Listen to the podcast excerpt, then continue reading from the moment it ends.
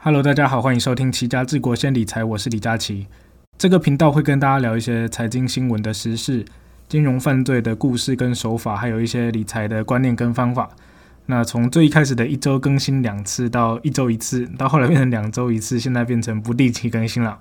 那我有同名的部落格、Facebook 粉砖跟 Instagram，也欢迎大家去追踪起来。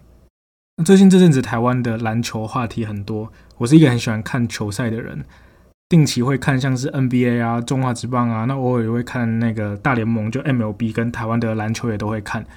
那比较热门像呃网球的大满贯，或者说世足的时候会去看足球，所以基本上比较热门的球赛我都会去看啊。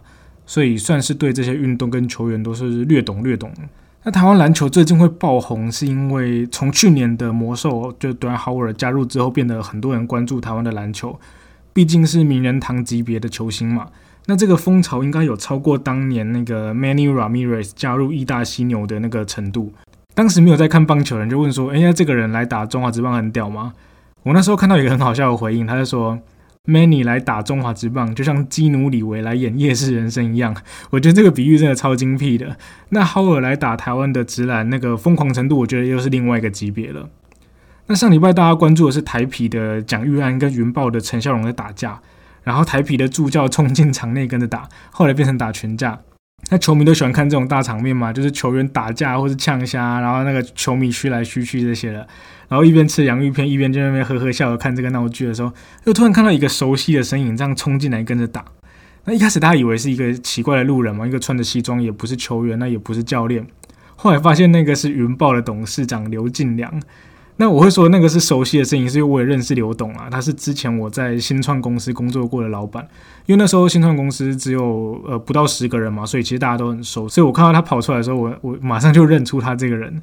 那他现在也是云豹的董事长，所以他冲进来跟着踹那个助教的时候，嘴巴洋芋片是直接喷出来的。球员打架就算了，连老板都一起来扁，真的超好笑啊！那当然，这些打架的包括刘进良在里面，也都有被罚款跟禁赛啦。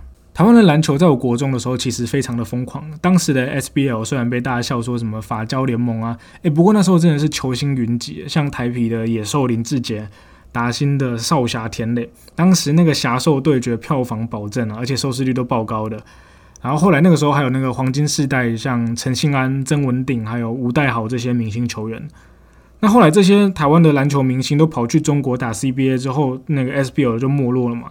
那个很扯，SBL 的观众比 HBL 还少。HBL 就是高中篮球联赛，你一个半职业的联赛，球迷居然比呃高中学生篮球的球迷还要少。那时候根本没人要看嘛。后来是富邦跟梦想家去打那个东南亚联赛 ABL。那后来因为 ABL 它是就是各个国家，像香港、泰国，我记得越南还有吧，也有吧，就台湾这样。然后所以大家要飞来飞去，在不同的国家比赛。那因为疫情的关系，所以 ABL 就停摆了。那就是富邦跟梦想家，他们就跟那个黑人陈建州，他们就一起去成立了一个叫 P League 的职业联盟。那不得不说，黑人的行销真的很厉害啦！他第一季开打就把那个热度整个炒起来，把台湾的直男全部救活，那观众都回来了。到今年那个另外一个联盟 T One 找 Howard 回来之后，又把台篮推到另外一个高度。虽然现在看台湾篮球的人有越来越多，不过我觉得那个激情的程度跟我国中的时候看的 SBL 还是差很多诶。就是那时候球迷就有点像早期的中华职棒的球迷一样，很激动、很热血。我觉得可能跟球星也有关系吧。那时候像林志杰他们那些人就很会挑动球迷的情绪。那不过也有可能是因为我自己年纪大，没有像以前那样感受到那个热情了。但不管怎么样，我还是希望说职棒跟职篮可以发展越来越好。毕竟能在台湾去看现场的球赛，跟电视看真的是完全不一样的感受程度。好了，今天闲话好像聊的有点多，我们就赶快进入今天的主题吧。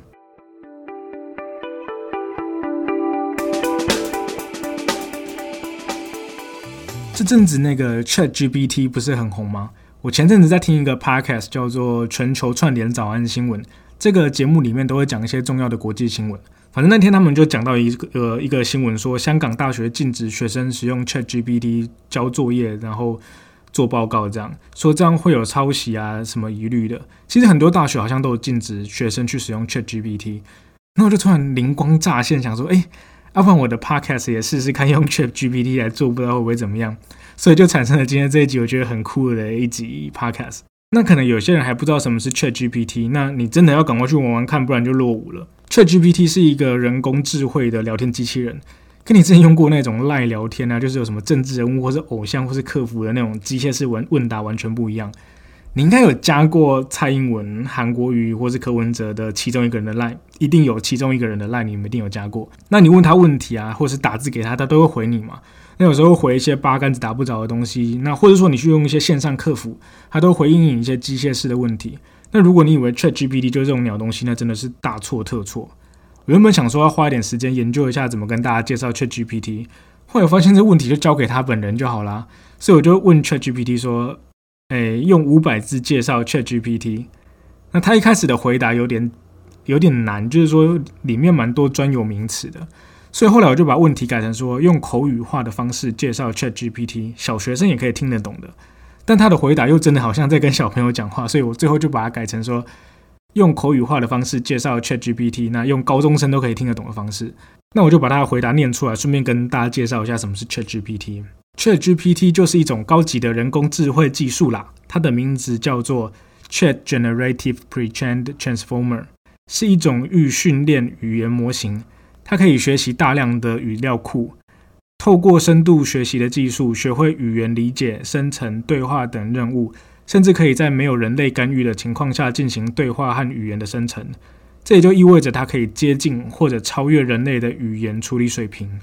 ChatGPT 可以用在很多的领域，比如说自动客服、智能对话机器人、机器翻译、文章摘要生成等等。不止如此，它还可以帮助人们快速准确地处理大量的文本数据，为企业和个人提供更好的服务。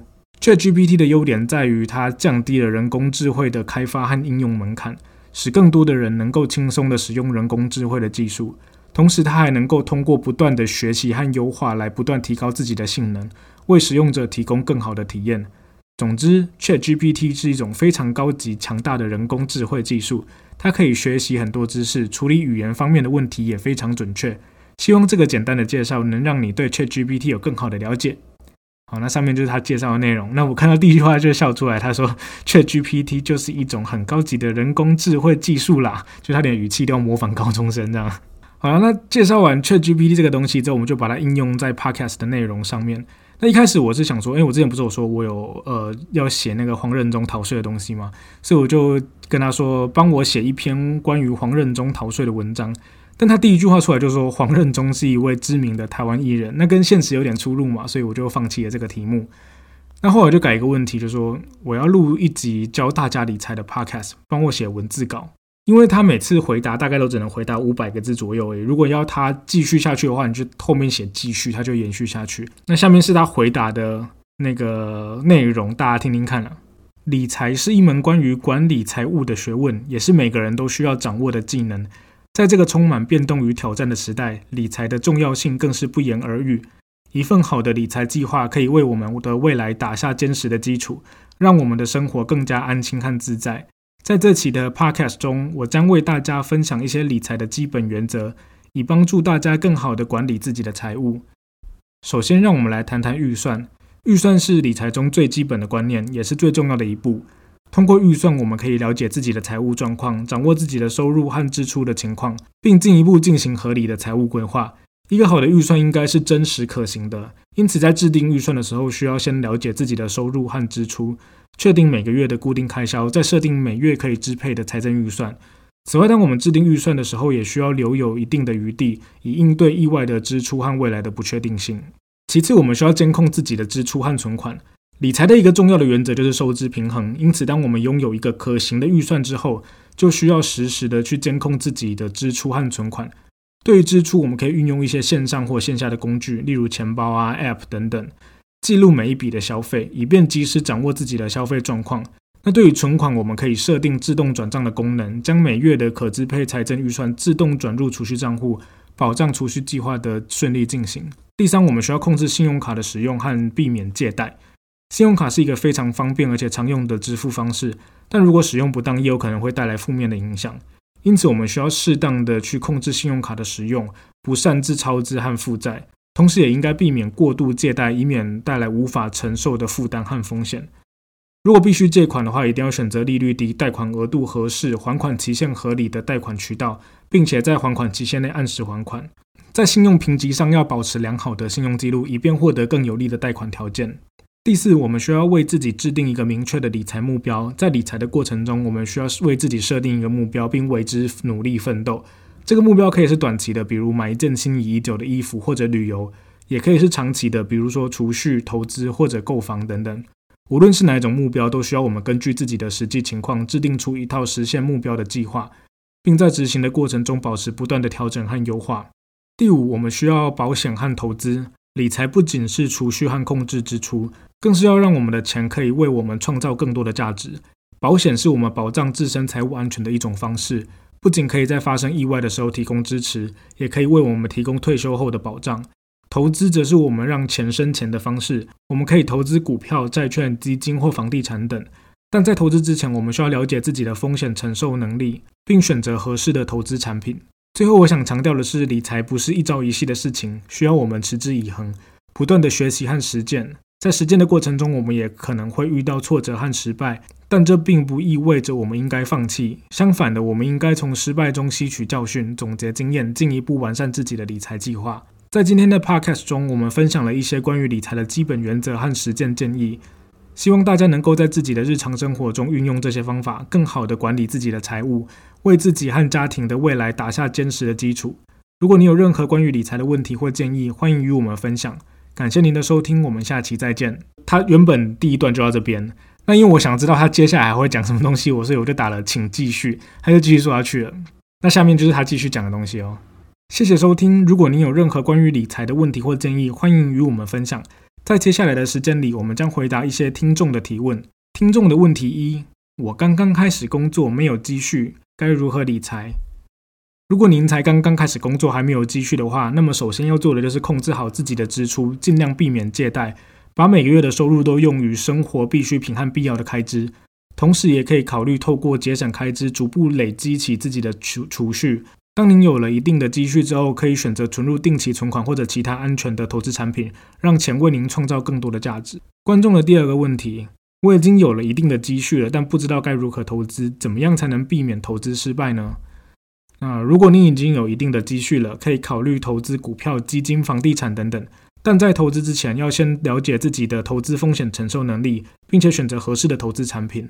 此外，需要学习和掌握基本的投资知识，例如如何分散风险、如何选择好投资标的、如何进行投资组合的调整。那同时，在投资的过程中，需要保持清醒的头脑，不要被市场的情绪左右，避免过度交易或盲目跟风。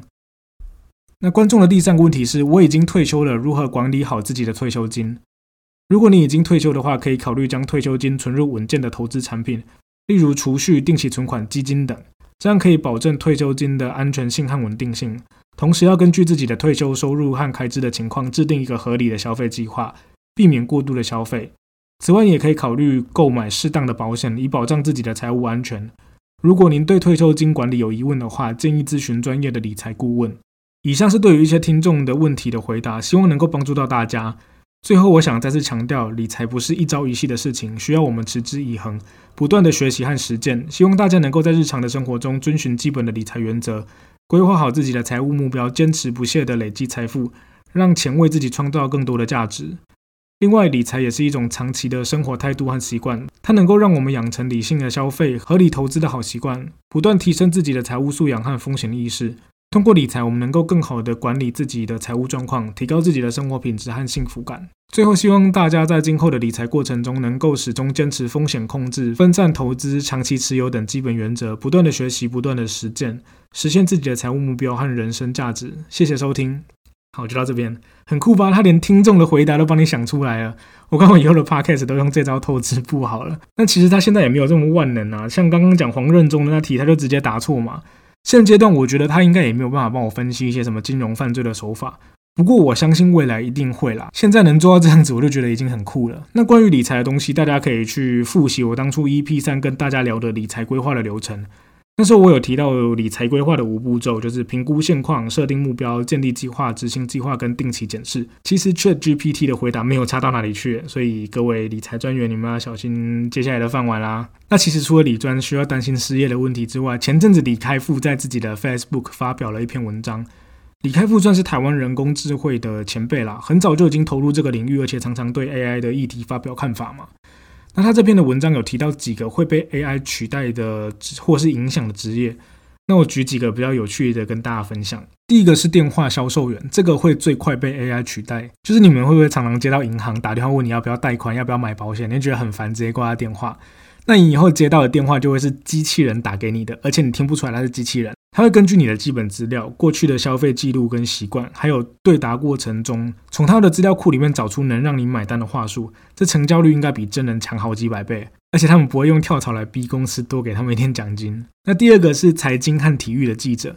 虽然 AI 没有办法写出那种很深入的报道，但像是财经新闻或是体育新闻这种东西，它就有办法写出来。我每天都有看聚亨网的那个美股收盘的新闻嘛，其实格式都一模一样，从来都没有变过。我看好几年都没有变过，就是跟你讲说。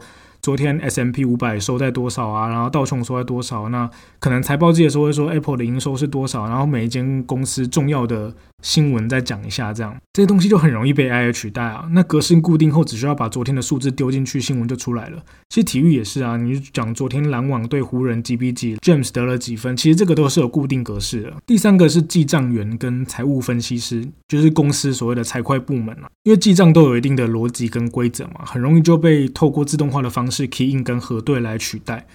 那从这些数字里面，AI 可以发现规律，然后分析公司的业务状况，像是哪个部门的成本突然增加了，或者说营收从某部门增加了很多，这种你以为需要专业判断的东西，AI 都能从这些规律中找出端倪，去取代你的价值。比较有趣的还有像专业投资人员，那最先受到冲击是那种大宗商品交易所这些交易员，因为他们需要消化大量的资讯，然后非常快速的做决策。这样的工作其实是很适合 AI 去完成的。那除了容易被取代的职业之外，也有不容易被取代的工作了。那这样的工作通常会有三种特性：第一个要有创造力，第二个要有同理心，第三个要有灵巧性。像是心理医生这种需要非常强的沟通技巧跟同理心才能取得那种对方的信任的工作，就不容易被 AI 取代吗？而且那种就是未来如果被 AI 取代的那些人，可能都需要找心理咨商师去咨商一下。所以心理医生这个工作是不太容易被取代的。再来是医护人员，就你会觉得奇怪，医疗的本业工作这种东西 AI 都可以做啊，但医护人员的功能就会转向城市去陪伴、跟关怀，还有支持跟鼓励。小说作家也是，因为原创的故事是体现创造力最好的方式，那这个也是 AI 最弱的部分。每一个好的虚构作品都需要有独特的见解嘛，还有一些有趣的人物设定啊，跟一些特殊的剧情，这些东西都是很难被复制的，所以 AI 做不到这件事。老师也是。虽然老师跟刚刚的那个医护人员有点像，就是说，呃，医护人员的医疗专业本身可以交由 AI 来做嘛。那老师这种传递知识的功能也是可以透过 AI 去做。那 AI 可以根据每个学生的能力跟学习的进度去制定专属的课程。那老师的功能就会变成说去帮助学生发展兴趣跟理想，那去培养学生的自学能力，然后如何跟人互动这些的，这个就是老师无法取代的地方。那其他还有很多了，我觉得大家可以找时间去看一下李开复的那个文章。我觉得在我们有生之年一定会看到这个社会变得跟现在完全不一样，但也不用太恐慌了。我觉得应该是要去找出适应的方法，那不要被淘汰这样。自己跟大家介绍了 ChatGPT，那如何去应用，也套用理财的东西示范给大家看。那顺便复习一下理财规划的内容，那讲一下说可能被 AI 取代的职业跟不容易被 AI 取代的职业。如果你喜欢我的节目的话，也欢迎到 Apple Podcast 下面给我五颗星。那如果有任何问题的话，也可以留言或者私讯给我。那这期节目就先到这边了，大家下次见，拜拜。